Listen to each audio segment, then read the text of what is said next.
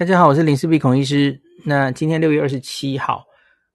那美国时间六月二十八号，哈，我跟大家预告预告过了，哈，就是这个很重要的要讨论这个，呃，我们的次世代疫苗到底要不要包括 Omicron 的病毒株的这一天了，哈。那也在这个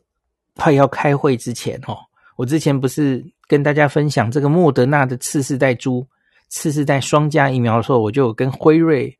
喊话，不是，我是哪根葱喊什么话？我我就说，哎，辉瑞，你们的次世代疫苗做到哪里去了？哈，嘿，他还真的有做，哎，而且哎，一拿出来，哎，资料好多哦，原本藏怎么藏的这么好哦？那那他就是直接也公布了辉瑞的次世代疫苗，就是针对 Omicron 做的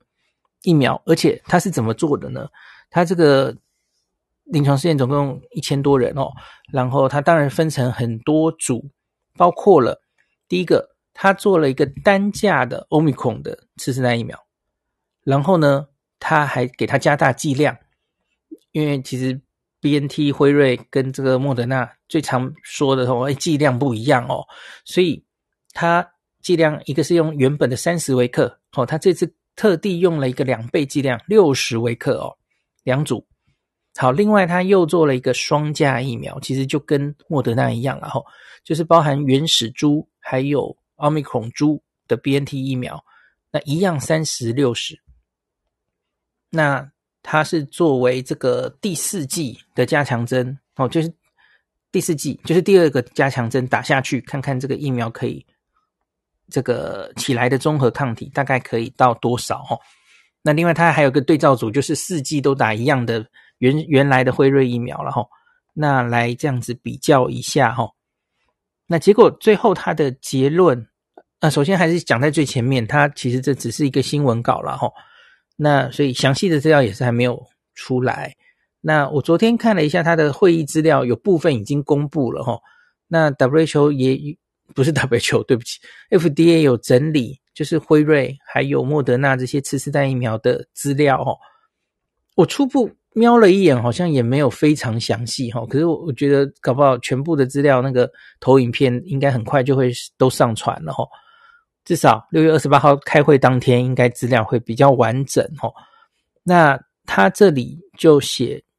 结果是这样的哈，在我刚刚说的这四个组别里面哈，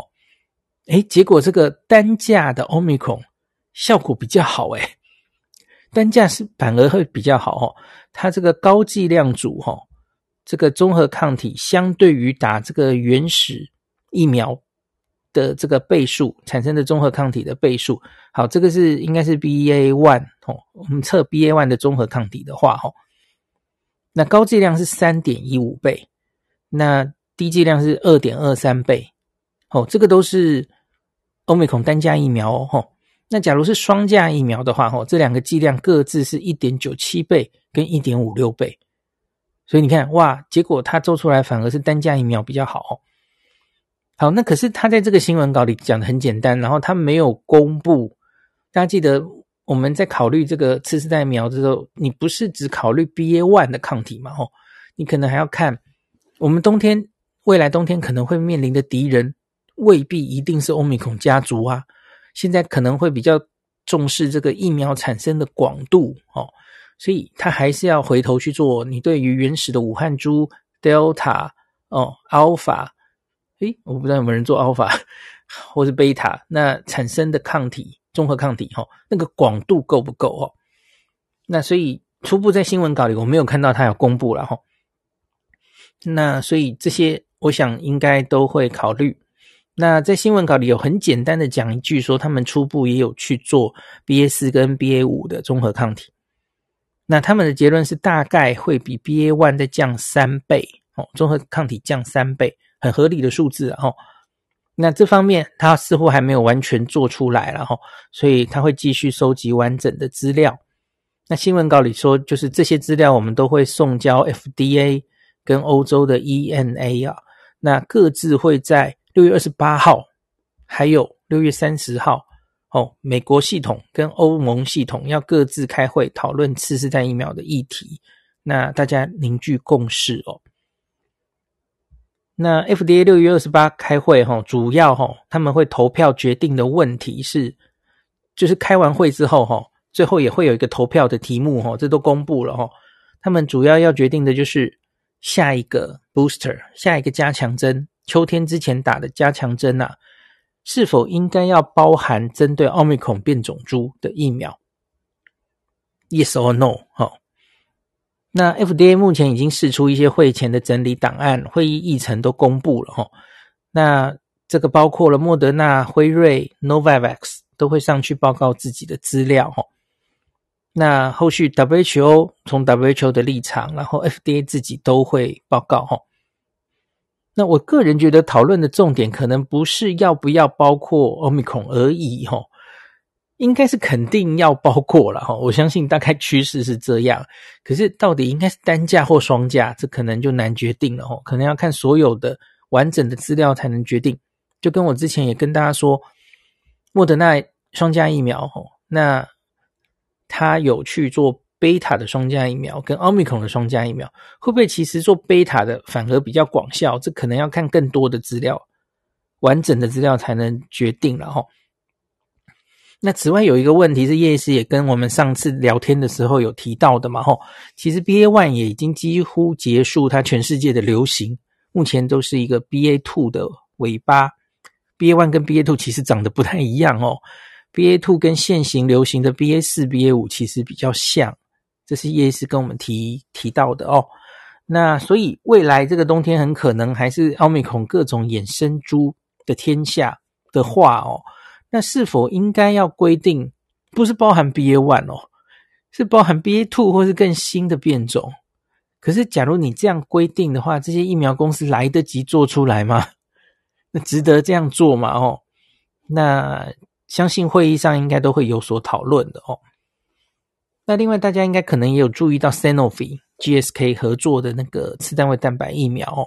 他最近也是出了一个资料哦，他们直接用贝塔的单价。的次世代疫苗就做出了不错的结果哦。那莫德纳当然有贝塔的资料，我相信这个应该都会讨论到哈。那所以，我相这个就是有兴趣的朋友哈，美国时间六月二十八号早上八点，那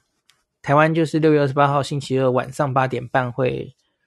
YouTube 直播哦。有兴趣的朋友可以观察。就是我觉得是次世代疫苗周，次世代疫苗周哦，好，大家可以观察，就是关切一下这个议题的后续发展哈。好，今天就讲到这里，感谢您收听今天的林氏璧孔医师的新冠病毒讨论会。如果你觉得这个节目对你有帮助，喜欢的话，欢迎你推荐给你身边的朋友，或是在 Apple Podcast 上面留下评价，后也可以留言哦，五星好像每天 都可以留哦。希望大家当我的种子教师，推广正确的新冠卫教，以科学防疫，不要只以恐惧防疫。行有余力的话，欢迎您赞助林氏璧孔医师喝杯咖啡，让我可以在这个纷乱的时代继续分享知识，努力做正确的新冠相关卫教。如果你想看到更多孔医师分享的新冠疫情相关资讯，或是林氏必发的日本旅游资讯，欢迎你加入。脸书上的日本自助旅游中毒者粉丝专业，那或是我也有 LINE 的官方账号，或是 Telegram，那这些连接都在 p o c k e t 前面的我的电子名片里面，可以在一个页面就看到我所有的发声管道，都欢迎您加入。那我们就下一集再见喽。